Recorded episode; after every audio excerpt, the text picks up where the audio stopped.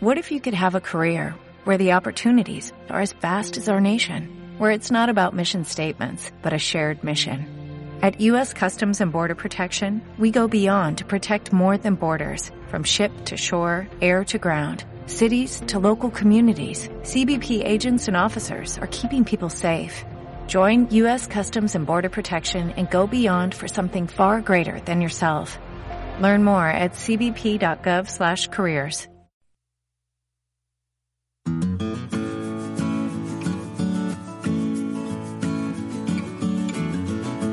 Hola, hola, hola, hola, hola, hola, ¿qué tal amigos futboleros? Bienvenidos a un episodio más de Fútbol Bohemio, un podcast donde se respira fútbol.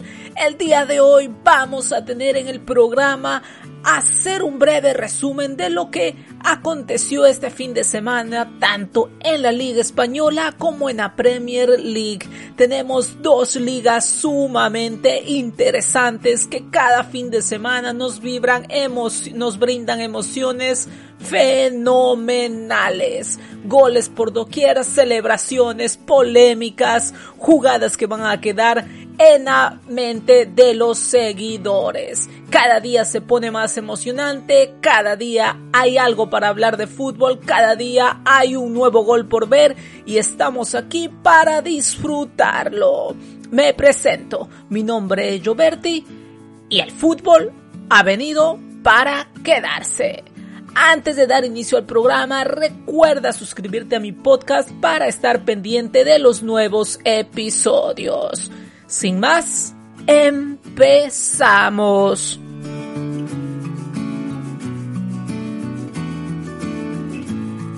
La Premier League. Cada fin de semana tenemos sorpresas nuevas. Cada fin de semana nos deja equipos que están en la parte baja que terminan ganando a los que están peleando por el título. Y este ha sido el caso, por ejemplo, del West Ham, frente al Manchester City. Si bien no fue una derrota para, para los comandados de Pep Guardiola, fue un 1 a 1 que termina con un sabor algo agridulce para los Citizens. Guardiola cada vez está encontrando mejor su equipo. Recordemos que no está eh, en el mejor momento, por llamarlo de alguna manera, poco a poco Agüero se va metiendo en el plantel y vamos a ver, sin, lugar a dudas, sin menospreciar al City, es uno de los grandes candidatos para alzar el trofeo.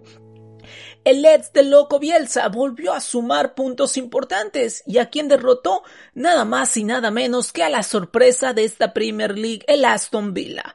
A ver, el primer partido de la Premier, el Leeds pierde frente al Liverpool de Club.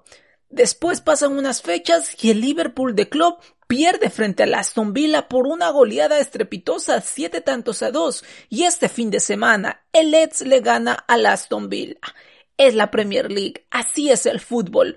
Lo lógico es lo ilógicamente lo que te va a pasar.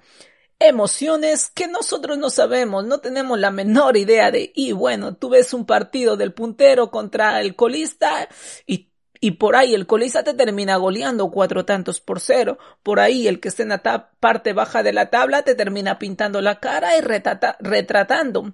Esto es fútbol, señoras y señores. El partido que nos había generado mucha emoción, el Manchester United frente al Chelsea, Lampra frente a los de Solcaer, terminó 0 a 0 y nos dejó con un sabor agridulce. Esperábamos un partido con goles, esperábamos gritar ese tan ansiado pase a las redes. No fue así, fueron sumamente cautelosos, los dos salieron prácticamente a no perder, sabían que era un partido donde los dos podían salir mal parados y conseguían un resultado en contra. Uno, un punto para cada uno y siguen tratando de afianzar a su equipo como todos los planteles de esta Premier.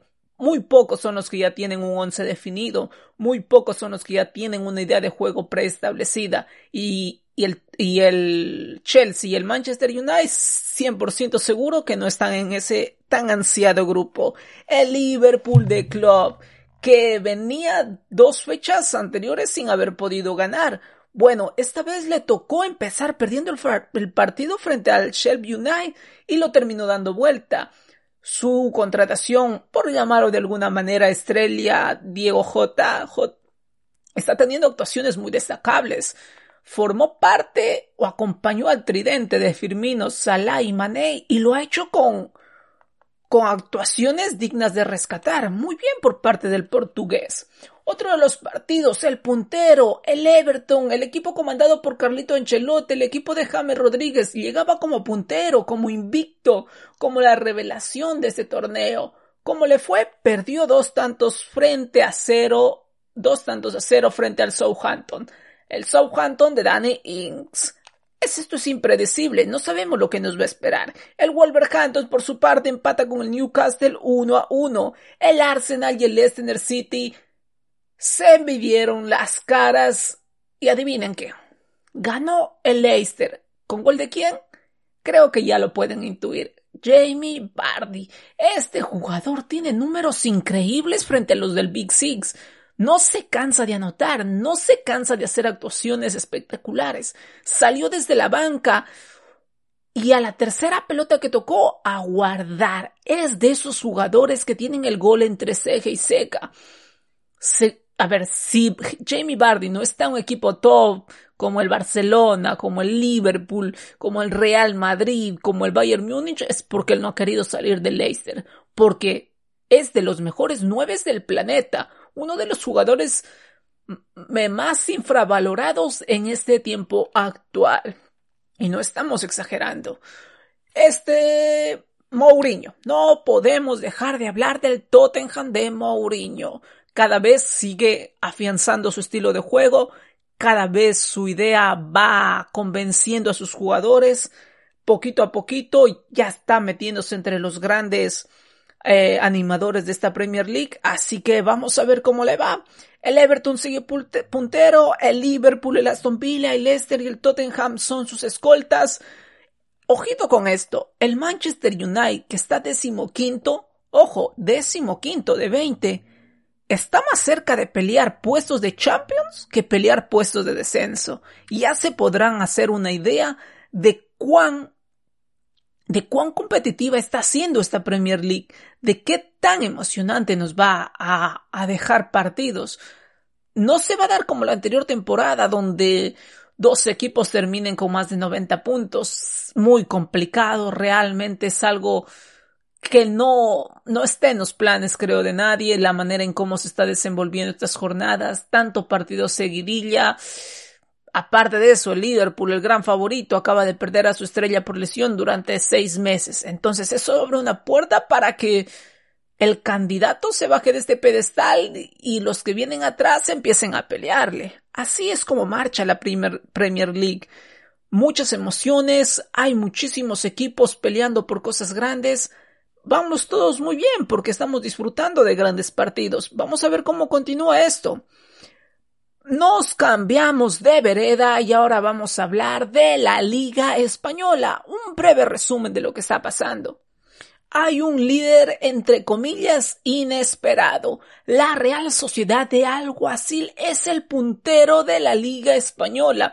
¿Es una sorpresa? Sí, puede decirse que es una sorpresa porque eh, en los papeles otros equipos deberían ser los que estén siendo protagonistas de la parte alta de la tabla. Bueno, la Real Sociedad terminó goleando al Huesca por cuatro tantos a uno. Oyarzábal, Mikel Oyarzábal es su jugador top. Ojito con este nombre. El chino Silva ha empezado a dar sus toques de magia. Es un jugador que por más que tenga una edad avanzada, siempre va a tener un poco de magia, o bueno, no un poco, muchísima magia en sus pies. La experiencia que le va a aportar al equipo es muy positiva. La Real Sociedad ya está en puestos eh, competitivos, está ahí peleando la mano a mano.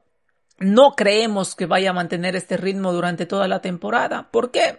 Es muy fácil por la cantidad de partidos en seguidilla y por su corto plantel. Si tú me dices la Real Sociedad va a jugar las 38 fechas con su equipo titular 100%, te digo, y bueno, la Real Sociedad te va a pelear el campeonato, pero no va a poder aguantar este ritmo. Eso no quita, eso no quita que pueda terminar dando la sorpresa. Porque en el fútbol ya sabemos que todo puede pasar. Aparte de eso, ni el Madrid y el Barcelona están por sus mejores momentos, el Atlético tampoco, y pensábamos que el Sevilla iba a ser quien empiece a dar ese golpe de autoridad y empiece a pelear ya de una vez por todas, no simplemente puesto de Champions, sino aspirar a algo más. Bueno, ¿qué pasó con el Sevilla? Fácil, perdió con el Eibar un tanto por cero. Los de Lopategui tienen altos y bajos y de pronto le hacen un partido tremendo al Barcelona, un partido tremendo al Bayern y cuando tienen que salir a proponer a un rival de menor envergadura les termina pasando factura, les termina costando. El Atlético de Madrid se enfrentaba al Betis de Manuel Pellegrini. El partido lo terminaron ganando los colchoneros por dos tantos a cero. Luisito Suárez sigue marcando, sigue asistiendo. La adaptación al equipo del Cholo Simeone ha sido espectacular, de la mejor manera. ¿Qué más le puedes pedir a un 9 que no tiene pretemporada contigo y te empieza a anotar cuatro goles en los primeros cinco partidos? Algo, algo a destacar. El pistolero, se podrá decir muchas cosas de él, se podrá decir que su estado de forma, que no aporta, que no marca, lo que quieran, pero es un 9 y el 9 su principal función es meter las pelotas dentro de los tres palos. Es lo que mejor sabe hacer el uruguayo y lo está demostrando. Después el Betis, que ya para la cantidad de partidos que tenemos, esperábamos algo más, la verdad. Este Betis de Manuel Pellegrini me, daba la sensación de que podía ser un equipo competitivo, que podía ser un equipo que no te vaya a pelear el título, pero sí que te vaya a complicar desde el tercero para abajo. Todavía nos está quedando de ver. Recién empieza la temporada, recién está dando sus primeros pasos el proyecto Pellegrini. También hay que decir que le ha tocado con rivales muy complicados estas primeras fechas. Eh, Madrid, Atlético, entonces eso, eso también es un aspecto a tener en cuenta. Después, con el pasar de los partidos, tu equipo ya con una idea definida y, equipos a los que puedas jugar tú a tú, entonces se espera más de los del Betis, se espera más de los de Manuel Pellegrini. Otro equipo del que se esperaba más y nos terminó regalando un empate, el Villarreal. Cuando no está Gerard Moreno, a este equipo del Villarreal le cuesta muchísimo. Le cuesta generar ocasiones de gol, le cuesta tener una circulación del balón. Y bueno, eso, súmale que no está Gerard Moreno y después falta Dani Parejo, el equipo tiene grandes carencias. Este Villarreal todavía le falta aceitar la máquina, todavía tiene que trabajar muchísimo. Los de Emery tienen una temporada larga, tienen a su favor de que la plantilla es muy buena en cuanto a nombres, en cuanto a calidad. Muy bien, hay uno que está peleando ahí en la tabla de media tabla para arriba y es el Granada. Gran campaña del, del cuadro rojiblanco. Muy bien los del Granada. Le acaban de ganar al Getafe que venía de una victoria frente al Barcelona. El Granada la anterior temporada ya tuvo una actuación muy digna. Ya tuvo una actuación en la que empezó a pelear por puestos de Europa League hoy, con manteniendo ese proyecto y teniendo una idea clara de qué es lo que quieren, puede empezar a, a dar ese, ese empujoncito de calidad que por ahí lo terminan convirtiendo en un equipo a tenerse en cuenta. Muy bien por parte del Atlético, perdón, por parte del Granada. Se encuentra en la tercera posición con 13 puntos en 6 partidos. La misma cantidad de puntos que el Real Madrid. Ya me dirás tú qué tan bueno está haciendo el arranque del cuadro del Granada. La Real Sociedad es puntero, el Villarreal y el Atlético están con 12 y 11 unidades respectivamente. Después, muy muy lejos, tenemos al Barcelona y tenemos al Sevilla con 7 unidades. El Getafe con 9 está ahí en esa mitadcita de que no está peleando con los de abajo, pero tampoco se está acercando a los de la arriba. ¿Cuáles son los goleadores de la Liga Española? Ansu Fati, Portu, de la Real Sociedad. Qué bien Porto, siempre ha sido un jugador que en, los últimos años en la Liga Española ha dado muy buenas aportaciones. Ha estado siempre ahí en los equipos que lo requieran para marcar goles, que es lo que mejor sabe hacer el uruguayo. Luisito Suárez, Mikel Oyarzábal y Paco Alcácer. Todos ellos con cuatro goles. Vamos a ver cómo termina esta tabla de goleadores. ¿Será que tenemos nuevo Pichichi? ¿Será que alguien diferente a Suárez y Messi o Benzema terminan llevándose esto?